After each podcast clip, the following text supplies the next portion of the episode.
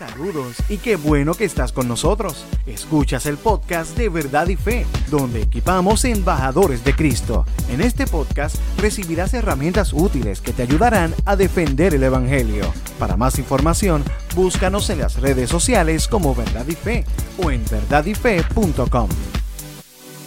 Bienvenidos a este nuevo episodio de Verdad y Fe. Mi nombre es Rick Lipset. Yo soy el director de este Ministerio de Apologética Cristiana, Verdad y Fe, que nos consigues en internet en verdadyfe.com. También estamos en las redes sociales, nos encuentras en YouTube y estamos también como podcast en las diferentes plataformas de podcast.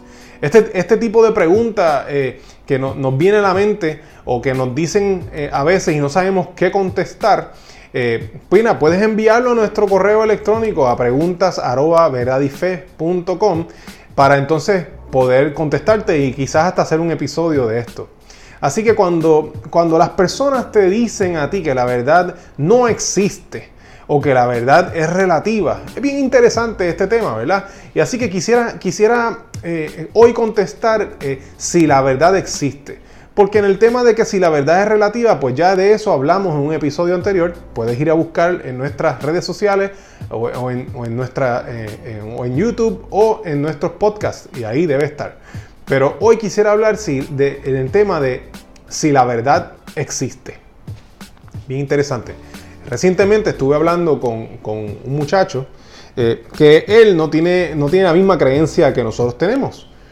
Y cuando comenzamos a hablar, él, no podía aceptar lo que yo le estaba presentando porque eh, él tenía eh, una concepción de que la verdad en sí no existe. Por lo tanto, como la verdad en sí no existe y son todos, todas opiniones, pues de nada me vale eh, aceptar lo que dice esta persona o lo que dice esta otra persona porque son todas opiniones, no hay hechos.